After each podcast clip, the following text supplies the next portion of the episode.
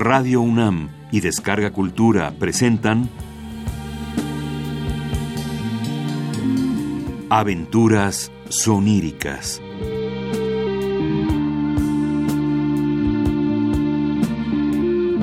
Un programa a cargo de Eduardo Ruiz Aviñón.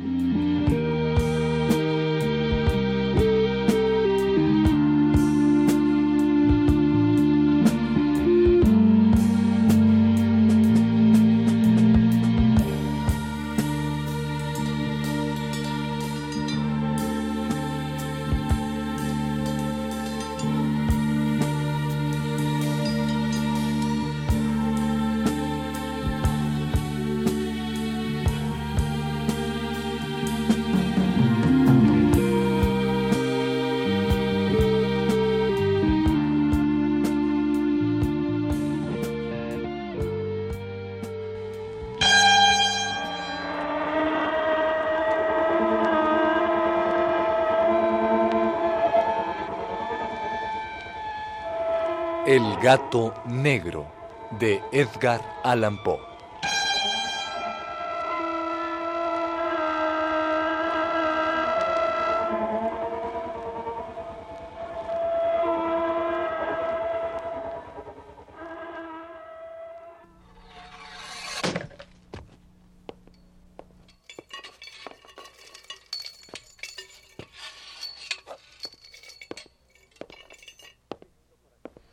Hijo, he venido para que confieses en esta tu última hora todas tus ofensas al Señor y pueda así absolverte. Eh, pero, padre, todavía no.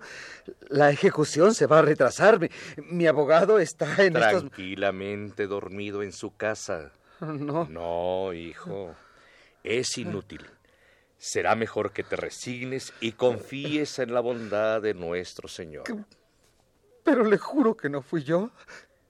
Fue el espíritu de la perversidad el que me indujo, el que dirigió todos mis actos. Reduró, deje eso. No tenemos mucho tiempo. Padre, ¿acaso usted no se ha sorprendido una y cien veces cometiendo una acción tonta o malvada por la simple razón de que no debía cometerla? Sus hábitos han librado a su alma de ese insondable anhelo por vejarse a sí misma, por violentar su propia naturaleza, por hacer mal por el mal mismo. Reduró.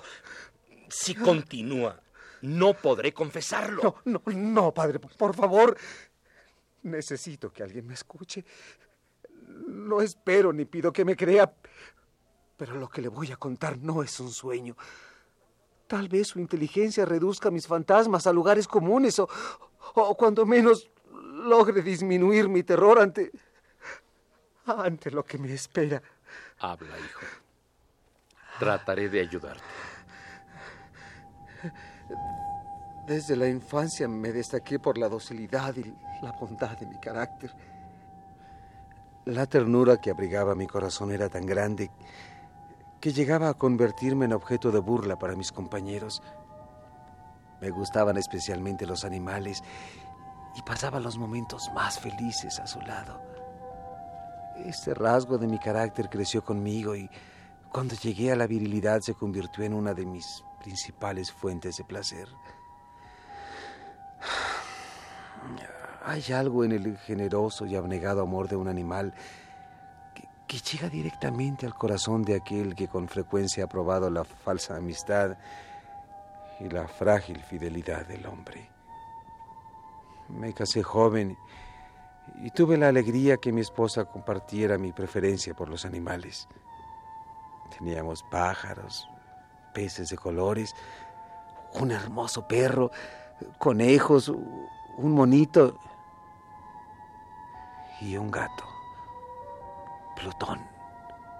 Plutón era su nombre. Era un animal tan, tan hermoso.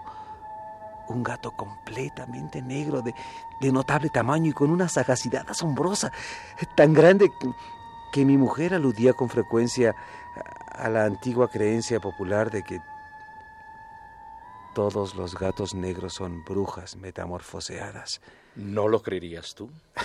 No, no, no, claro que no. Eh, solo mencioné ese dato porque acabo de recordarlo, pero En fin, Plutón se convirtió pronto en mi mascota favorita y compañero inseparable. Nuestra amistad duró así varios años, pero en el curso de ellos mi temperamento y mi carácter se fueron alterando radicalmente por culpa del demonio de la intemperancia. Día a día me fui tornando más melancólico, irritable e indiferente hacia los sentimientos ajenos. Padre, padre, no sé cómo decírselo, pero empecé a usar un lenguaje brutal con mi mujer y, y terminé por infligirle violencias personales. También llegué a causarles daño a mis animales. Solo Plutón se había librado de mi enfermedad porque, padre, ¿qué enfermedad es comparable al alcohol? Pero tampoco él se pudo librar. Una noche en que volvía a casa completamente embriagado.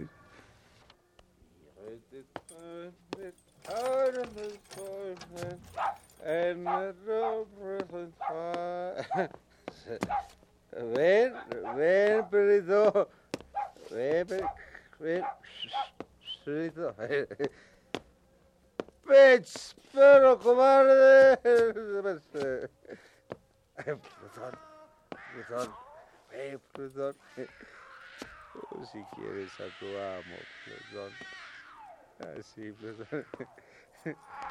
¡Ay! ¡Ay! ¡Maldito gato! ¡Te voy a enseñar a morder a tu amo!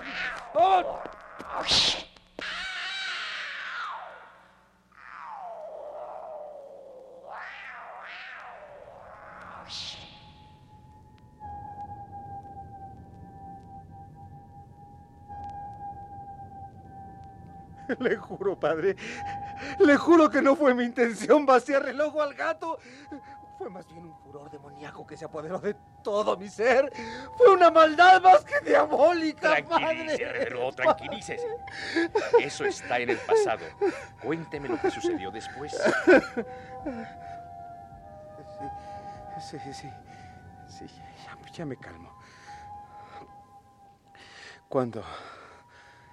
Cuando la razón retornó con la mañana del día siguiente y, y hube disipado en el sueño los vapores de la orgía nocturna, sentí que el horror se mezclaba con el remordimiento ante el crimen cometido.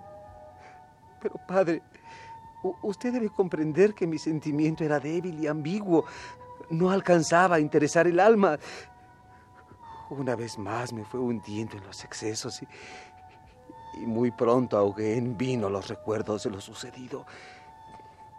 El gato, entre tanto, fue mejorando poco a poco. No parecía sufrir ya, aunque, claro, hu- huía aterrorizado al verme. Al principio me dolió la evidente antipatía de ese animal tuerto al que había querido tanto, pero pero ese sentimiento no tardó en ceder paso a la irritación. Eh, fue entonces cuando, cuando se presentó de nuevo el demonio de la perversidad. Me incitó a consumar el suplicio que había infligido a la inocente bestia. Una mañana, una mañana a sangre fría, ceñí un nudo corredizo en torno a su cuello y, y lo ahorqué en la rama de un árbol. Padre, padre, usted no puede entenderme, pero lo ahorqué mientras las lágrimas manaban de mis ojos y el más amargo remordimiento apretaba mi corazón. Lo ahorqué porque sabía que él me había querido, porque estaba seguro de que no me había dado motivo alguno para matarlo. Padre, Padre, lo ahorqué porque sabía que al hacerlo cometía un pecado, un pecado mortal que comprometería mi alma hasta llevarla, si, ello fuera posible, más allá del alcance de la misericordia infinita del terrible y misericordioso Dios. Hijo, aún no has comprendido Y ahora, padre, ahora, ahora le voy a comentar algo increíble. No quiero que piense que, establezco una relación de causa y efecto entre el desastre y mi criminal acción, pero, pero, pero la noche del mismo día en que cometí tan cruel acción, me despertaron unos gritos de... ¡Fuego! Marcel,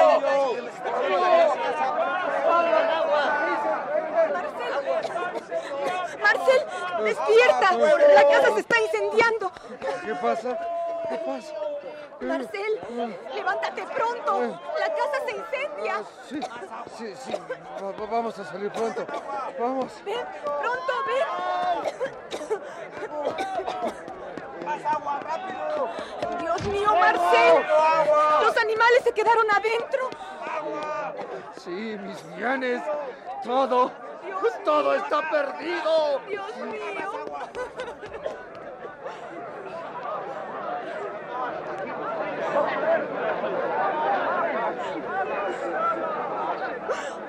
Dios mío. No quedó nada más que esa pared. ¿Qué hace toda esa gente curioseando nuestra desgracia?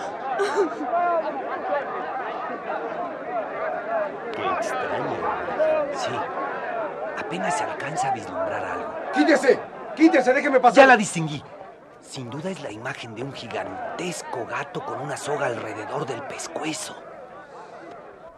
Padre, al descubrir esta aparición me sentí dominado por el asombro y el terror.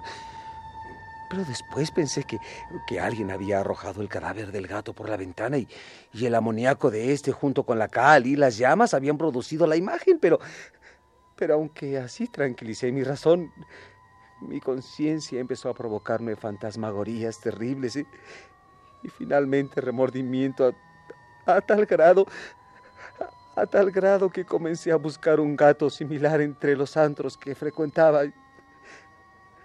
Una noche, borracho a medias, encontré un gato sin dueño, un gato negro, muy, muy grande, tan grande como mi antiguo gato Plutón. De hecho, era igual a este, salvo por, por una vasta, aunque indefinida mancha blanca que le cubría todo el pecho. El gato me siguió hasta la casa y, y pensé que había encontrado el animal que buscaba. De inmediato, de inmediato se convirtió en, en el favorito de mi mujer. Pero conforme pasó el tiempo, el marcado cariño que, que demostraba el gato hacia mí terminó por disgustarme y fatigarme. y Muy pronto lo empecé a odiar. Evitaba encontrarme con el animal como si fuera la peste. Pero ¿qué tenía el animal que le causara tal repulsión? Descubrí a la mañana siguiente de haberlo llevado a casa que, que aquel gato, al igual que Plutón, era tuerto. Tuerto. Y, precisamente fue esa circunstancia la que lo hizo más grato a mi mujer. Por mi parte, por mi parte aumentaba mi aversión con la misma intensidad con que el gato incrementaba su devoción por mí. Con una tenacidad imposible de creer, seguía todos mis pasos. En cuanto me sentaba, se acurrucaba bajo mi silla o saltaba a mis rodillas, prodigándome sus horribles caricias. Si empezaba a caminar, se metía entre mis pies amenazándome con hacerme caer, o bien clavaba sus largas y afiladas uñas en mi ropa para poder trepar hasta mi pecho. Le juro, padre, que en esos momentos ansiaba aniquilarlo de un solo golpe, pero me sentía paralizado por el recuerdo de mi primer crimen y sobre todo por, por un espantoso temor al animal. Padre, ¿sabe qué era lo que más me aterrorizaba de aquella bestia? No, no lo sé. La mancha grande, blanca que diferenciaba a este gato de Plutón. Más de una ocasión mi mujer me hizo ver que, que esa mancha que yo había juzgado indefinida representaba, sí, sí, representaba la imagen de una cosa atroz, siniestra. La imagen del patíbulo. Lúgubre invención del horror y del crimen, de la agonía y de la muerte. Castigo terrible es. Venganza terrible. Al ver la mancha me sentí más miserable que todas las miserias humanas. Pensar que una bestia cuyo semejante había yo destruido desdeñosamente, una bestia era capaz de producir tan insoportable angustia en un hombre creado a imagen y semejanza de Dios. ¡Ah! ¡Ay! Ni de día ni de noche pude ya gozar la bendición del reposo. De día aquella criatura no me dejaba un instante solo. De noche despertaba yo de los más horrorosos sueños para sentir el ardiente aliento de esa cosa en mi rostro y su terrible peso apoyado eternamente sobre mi corazón. Padre, padre, no pude más. Bajo el agobio de tormentos semejantes, sucumbió en mí lo poco que quedaba de bueno. Solo los pensamientos infames disfrutaban ya de mi intimidad. Aborrecía a la humanidad entera y, y mi pobre mujer de que nada se quejaba pasó a ser la habitual y paciente víctima de mis furiosos y frecuentes estados de cólera. Pero el tiempo se me está yendo y, aún no le he contado lo que me trajo aquí a la celda de los condenados. Mi, mi, esposa me acompañó cierto día al sótano para, para cumplir una tarea doméstica. Al sótano de esa vieja casa que nuestra pobreza nos obligaba a vivir. El gato me siguió mientras bajaba la escalera.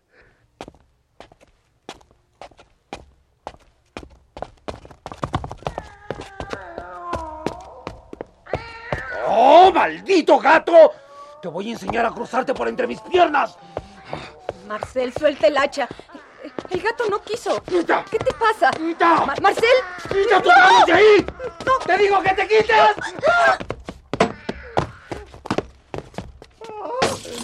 ¡Ah, ¡Maldito gato! ¡Mira lo que has provocado! En cuanto te encuentre. Calma, Marcel. Calma, calma. Primero tienes que deshacerte del cuerpo. Si, lo descuartizo y, lo quemo en pedazos. No, no, no, no, no. no. Los vecinos podrían sospechar por el humo. ¿Ah? Si lo meto en un cajón y lo tiro en el basurero de la ciudad. No, no, no. Alguien te podría ver. Ah, claro, claro. Los monjes en la Edad Media emparedaban a sus víctimas. Y, este sótano es ideal. Bien, Marcel. Qué inteligente eres.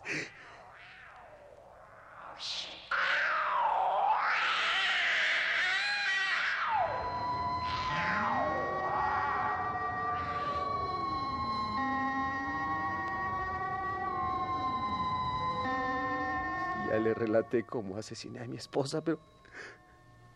Pero aún no sabe lo peor. Después de que tuve la idea del emparedamiento, me dediqué a construir un nuevo enladrillado que, no permitiera siquiera imaginar que la pared había sido tocada. Barrí hasta el menor fragmento de material suelto y estuve seguro de que no había trabajado en vano. Mi paso siguiente consistió en buscar a la bestia que había causado tantas desgracias, pero al fin había resuelto matarla. Pero no pude encontrar al gato en ninguna parte.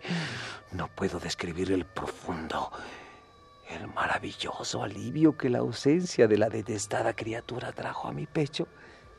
No se presentó aquella noche y, así por primera vez desde su llegada a la casa pude dormir profunda y tranquilamente. Sí, padre, pude dormir bien, aún con el peso del crimen sobre mi alma. Pasaron el segundo y, y tercer día y, y mi atormentador no volvió. Pensé que el monstruo aterrado había huido de la casa para siempre.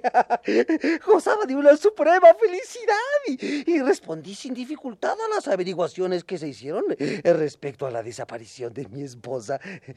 Incluso la policía realizó una inspección por la casa, pero naturalmente no encontró nada. Mi tranquilidad futura estaba asegurada. Pero al cuarto día del asesinato, un, grupo de policías se presentó inesperadamente para realizar una nueva investigación de la casa. Naturalmente, no sentí la más leve inquietud.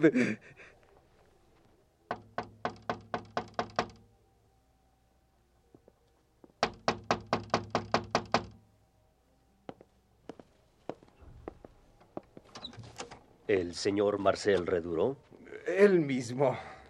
Tenemos órdenes de inspeccionar su casa. Ah, por supuesto. Pasen. Son bienvenidos. Eh, nos gustaría que nos acompañara en el registro. Ah, por supuesto. Lo que ustedes manden.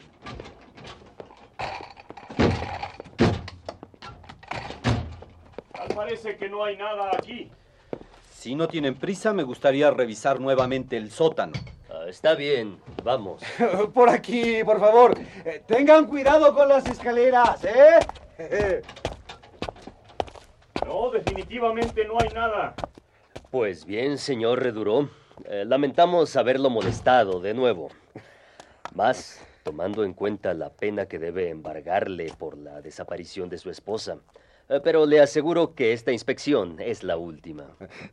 No es ninguna molestia. Pueden regresar cuando les plazca, ¿eh? eh caballeros, me alegro tanto de haber disipado sus sospechas. Les deseo una buena salud y un poco más de cortesía. Dicho sea de paso, caballeros, esta casa está muy bien construida. Les repito que es una casa de excelente construcción. Estas paredes, sí, caballeros, estas paredes tienen una gran solidez.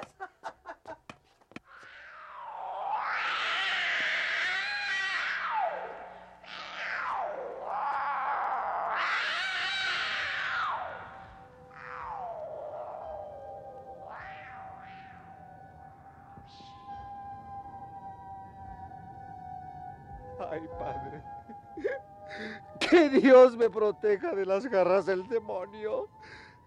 Apenas había cesado el eco de mis golpes, una voz respondió desde dentro de la tumba.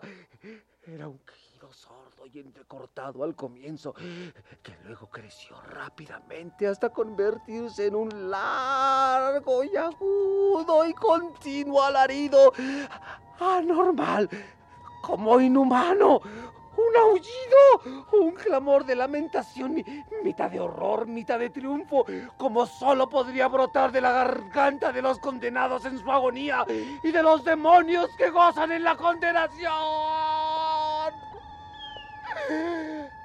Lo demás usted lo sabe, padre. Yo fui presa en ese momento de la locura y, y me fui tambaleando hasta la pared opuesta. Por un instante el, grupo de hombres en la escalera quedó paralizado por el terror y luego atacaron la pared que cayó de una pieza. El cadáver de mi esposa, muy corrompido ya y manchado de sangre coagulada, apareció de pie ante los ojos de los espectadores sobre su cabeza, sí, sobre su cabeza, con las rojas fauces dilatadas y llameando el único ojo, estaba agazapada la horrible bestia, cuya astucia me había inducido al asesinato y cuya voz delatora me entregaba al verdugo. Había emparedado al monstruo en su tumba.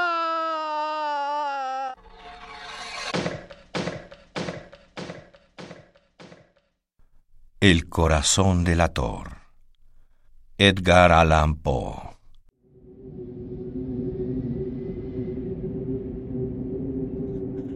Es verdad. Siempre he sido nervioso. Muy nervioso. Terriblemente nervioso. Pero ¿por qué me acusan de que estoy loco? La enfermedad había agudizado mis sentidos en vez de destruirlos o debilitarlos. Mi oído era el más agudo de todos. Oía todo lo que puede oírse en la tierra y en el cielo. Muchas cosas oí en el infierno. ¿Cómo puedo estar loco? Escuchen con cuánta tranquilidad, con cuánta cordura les contaré mi historia. Me es imposible decir cómo esa idea me entró en la cabeza por primera vez, pero una vez concebida, me acosó noche y día.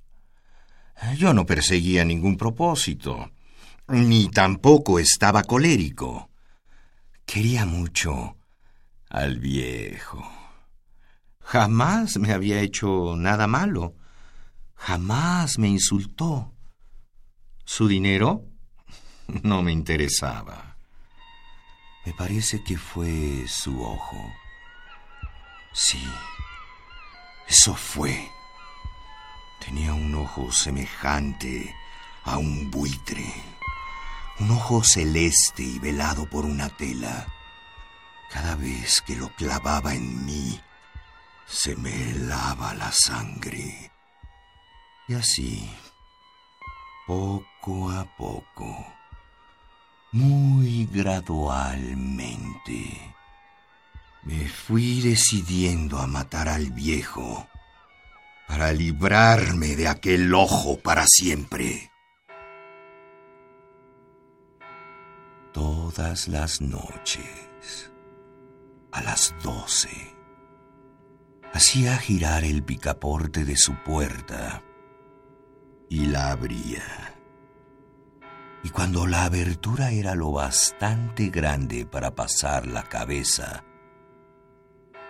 levantaba una linterna sorda, cerrada, completamente cerrada, de manera que no se viera ninguna luz y tras ella pasaba la cabeza. Ustedes se hubieran reído al ver cuán astutamente pasaba la cabeza. La movía lentamente, muy lentamente, a fin de no perturbar el sueño del viejo. Cuando tenía la cabeza completamente dentro del cuarto, abría la linterna cautelosamente. ¡Ah! Tan cautelosamente. Sí, cautelosamente iba abriendo la linterna. La iba abriendo lo suficiente para que un solo rayo de luz cayera sobre el ojo de buitre. Y eso lo hice durante siete largas noches.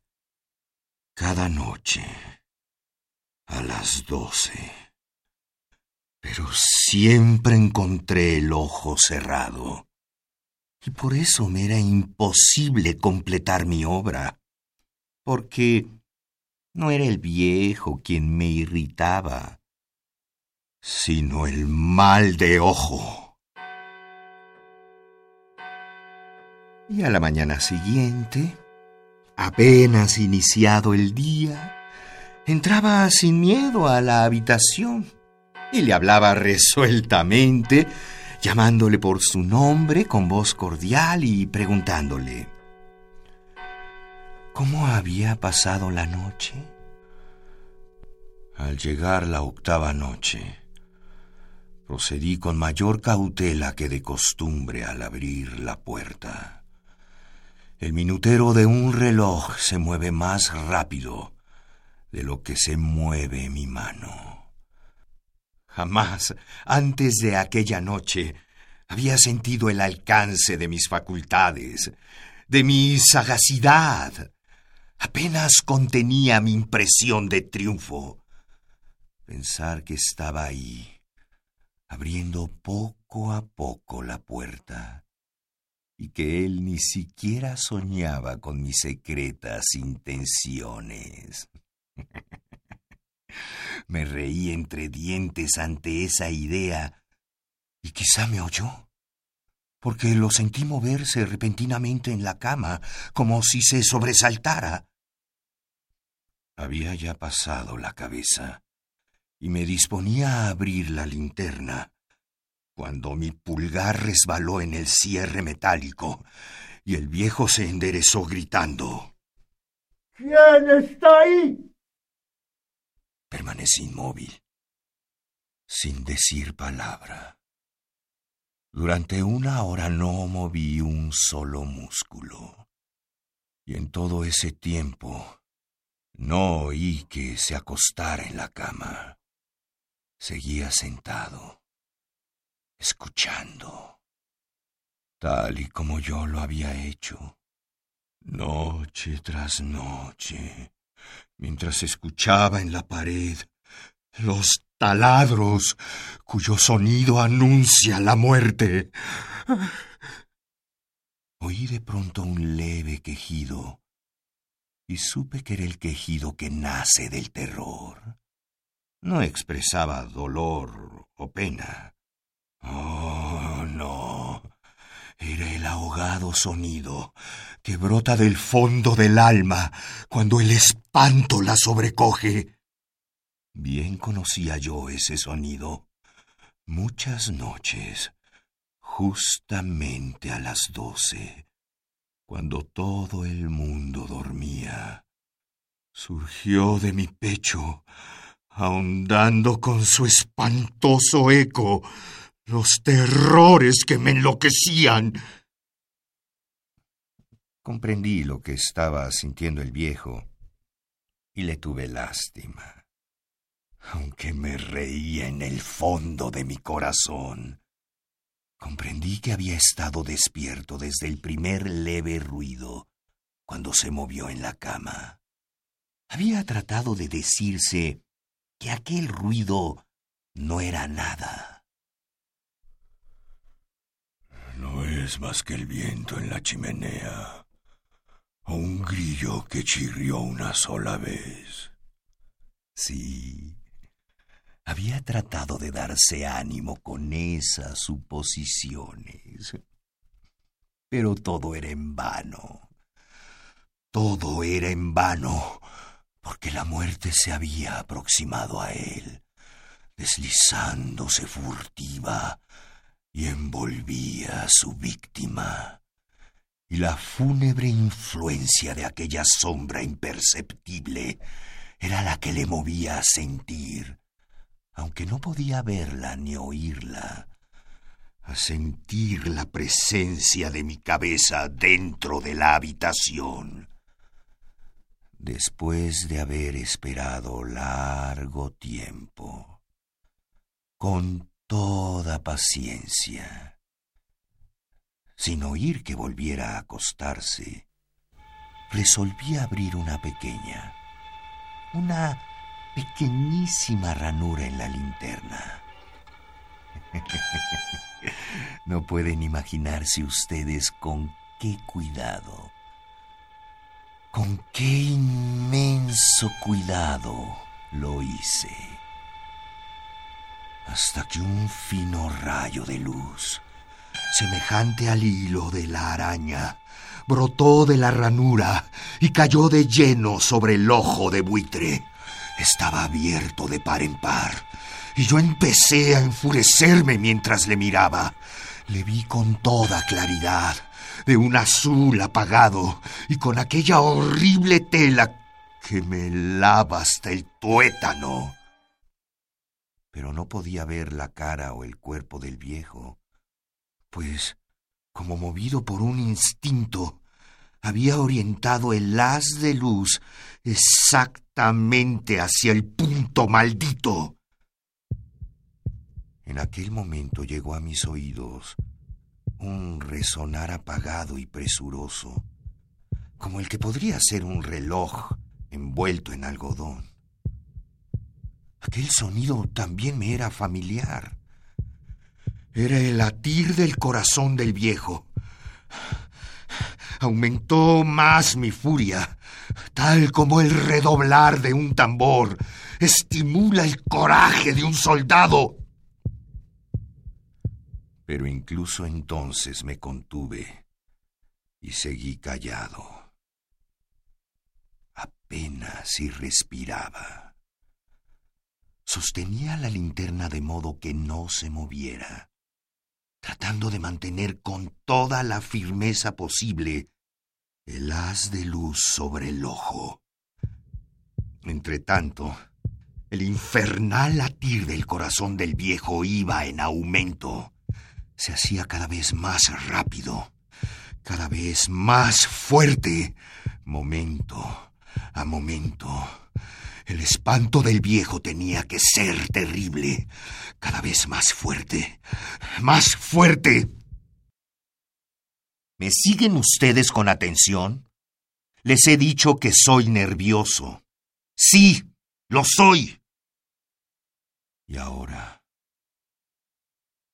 a la medianoche, en el lúgubre silencio de aquella antigua casa, un resonar tan extraño me llenó de un horror incontrolable.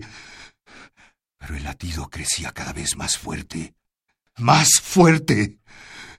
Me pareció que aquel corazón iba a estallar y una nueva ansiedad se apoderó de mí.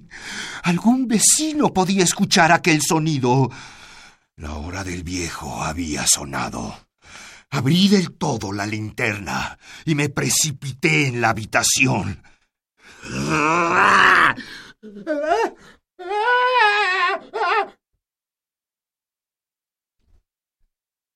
El viejo clamó una vez, nada más que una vez.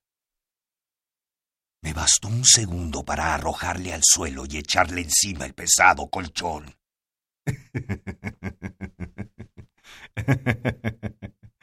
Qué fácil me había resultado todo.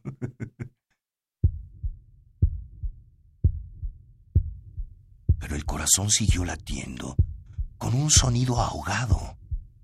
Claro que no me preocupaba, pues nadie podía escucharlo a través de las paredes.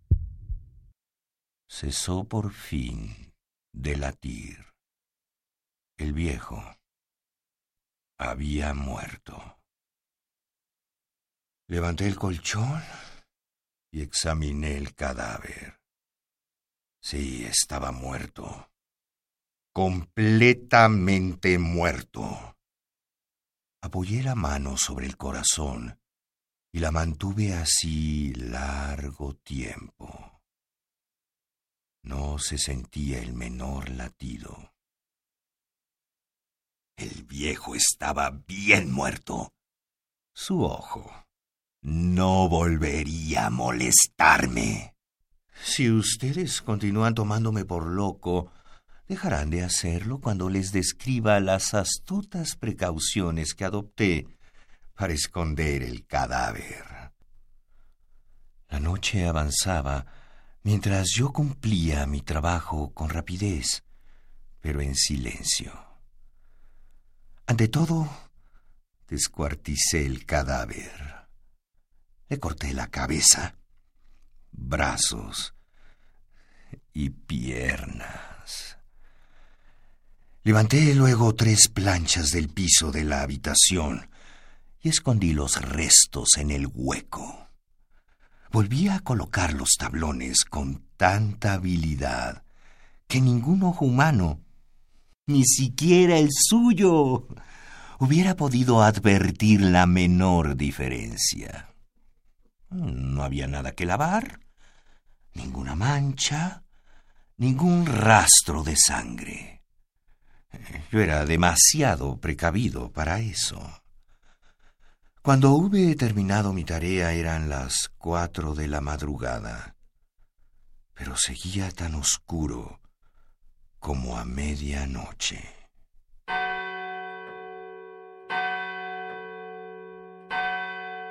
En el momento en que se oían las campanadas de la hora, golpearon a la puerta de la calle. Acudí a abrir con toda tranquilidad, pues, ¿qué podía temer ahora? Hallé a tres caballeros que se presentaron de civiles como oficiales de policía. Durante la noche un vecino había escuchado un alarido, por lo cual se sospechaba de la posibilidad de algún crimen.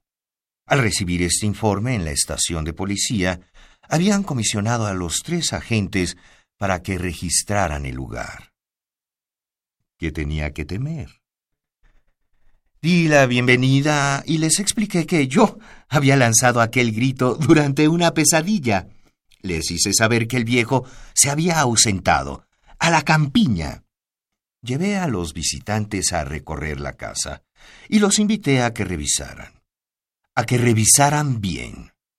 Finalmente acabé conduciéndolos a la habitación del muerto. Les mostré sus caudales intactos y cómo cada cosa se hallaba en su lugar. En el entusiasmo de mis confidencias, traje sillas a la habitación y pedí a los tres caballeros que descansaran allí de sus fatigas, mientras yo mismo, con la audacia de mi perfecto triunfo, colocaba mi silla en el exacto punto bajo el cual reposaba el cadáver de mi víctima. Los oficiales se sentían satisfechos. Mis modales los habían convencido. Eh, por mi parte, me hallaba perfectamente cómodo. Se sentaron y hablaron de cosas comunes y corrientes, mientras yo les contestaba con animación. Mas al cabo de un rato, empecé a notar que me ponía pálido, y lo que más deseaba era que se largaran. Me dolía la cabeza y creía percibir un zumbido en los oídos. Pero los policías seguían sentados y charlando. El zumbido se hizo más intenso. Hablé en voz muy alta para librarme de esa sensación, pero continuaba lo mismo y se iba haciendo cada vez más clara, hasta que al fin me di cuenta de que aquel sonido no se producía dentro de mis oídos.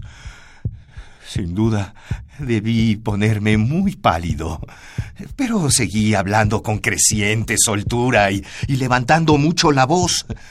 Sin embargo, el sonido aumentaba. Era un resonar apagado y presuroso, un sonido como el que podría ser un reloj envuelto en algodón. Yo jadeaba, tratando de recobrar el aliento. Y sin embargo, los policías no habían oído nada. Hablé con mayor rapidez, con vehemencia. Pero el sonido crecía continuamente. Discutí en voz muy alta y con violentas gesticulaciones, pero el sonido crecía continuamente. ¿Por qué no se iban? Anduve de un lado a otro, a grandes pasos, como si las observaciones de aquellos hombres me enfurecieran.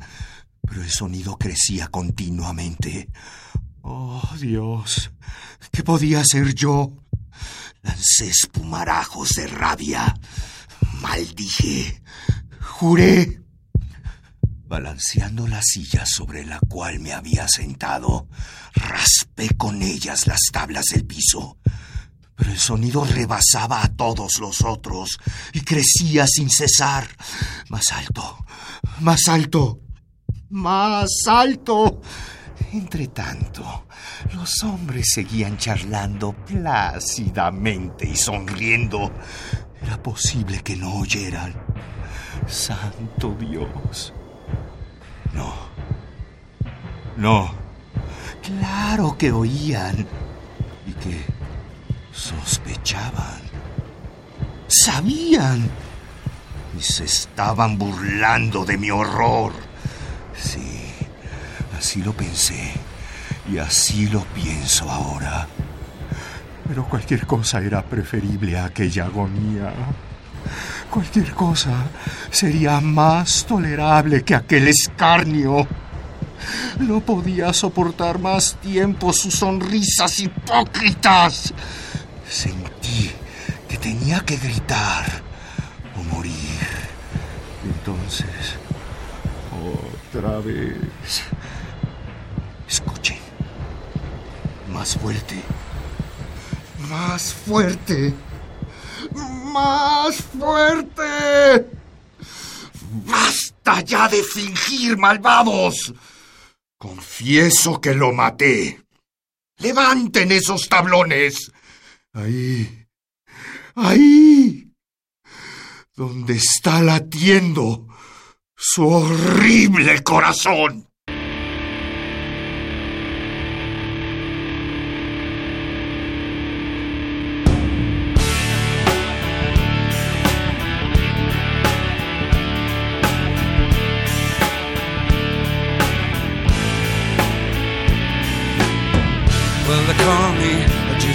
Frog. You can see me in any wood bog. Don't you know that they call me the hop frog? Hopping frog. I'm a hop frog. A hop frog. They call me the hop frog. Hop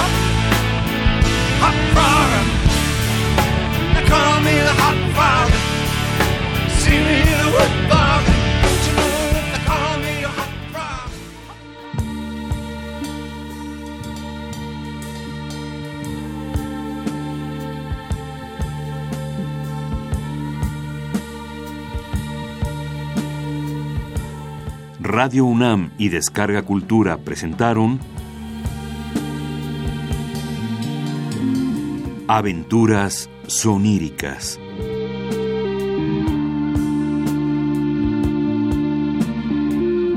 Un programa a cargo de Eduardo Ruiz Aviñón. Acaban de escuchar El gato negro de Edgar Allan Poe, adaptación Etzel Cardeña, con la actuación de César Arias, César Brito, Agustín Balvanera, Eugenio Castillo y María Clara Zurita. Y después escuchamos El corazón del ator de Edgar Allan con la actuación de Guillermo Henry.